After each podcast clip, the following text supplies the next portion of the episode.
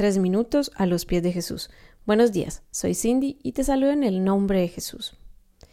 Hace unos días tuve que erradicar una pequeña plaga que comenzaba a robarse la vitalidad de alguna de mis plantas. Se trata de un bichito llamado cochinilla algodonosa. Una de mis plantas comenzó con este bichito, quizás a causa de la humedad o del incorrecto control de riego. La primera vez que la vi, comencé a limpiar cada una de las hojas de esta planta, quitando estos bichitos y los huevitos visibles.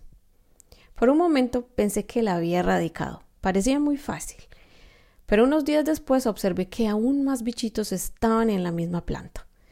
Con el tiempo, descubrí que estos bichitos anidaban y se escondían en los lugares más difíciles de alcanzar en una planta, las coronas de las nuevas hojas o retoños.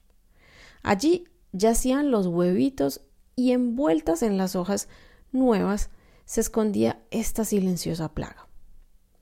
Me di cuenta luego que otras plantas que estaban cercanas comenzaron a albergar también estos bichos, siendo incluso plantas de otra especie, pues esta plaga puede transferirse de una a otra con facilidad. Esta vez conociendo mejor el lugar principal de reproducción de este animalito, comencé nuevamente a limpiar una a una mis plantas usando alcohol, agua, jabón y de otras herramientas para poder limpiar los lugares más escondidos de la planta. Luego de la limpieza, separé cada una de mis plantas en lugares diferentes de mi casa para su recuperación. Vaya que me llevó mucho tiempo todo esto. Esta situación me hizo reflexionar muchísimo acerca de aquellas plagas que silenciosamente se van hospedando en nuestra mente. Pueden ser pensamientos de amargura, negativismo, soberbia, temor y cuantos otros dardos de fuego que muchas veces el adversario intenta disparar en nuestros pensamientos.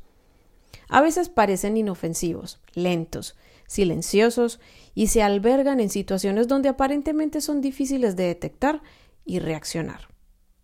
Estos dardos asimismo no solo contaminan nuestro corazón y roban nuestra vitalidad en la fe, sino que también afectan a las personas más cercanas de nuestro círculo.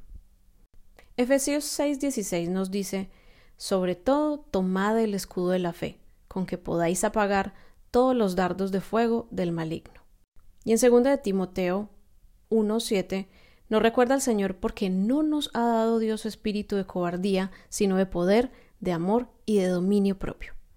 Utiliza la palabra del Señor y hoy te invito a que te evalúes en tu corazón y comiences a filtrar agudamente cada uno de estos pensamientos. ¿Y tú? ¿Qué piensas de esto? Puedes enviarnos tu testimonio u opinión. Puedes visitarnos en iglesialatina.com. Que tengas un día muy bendecido.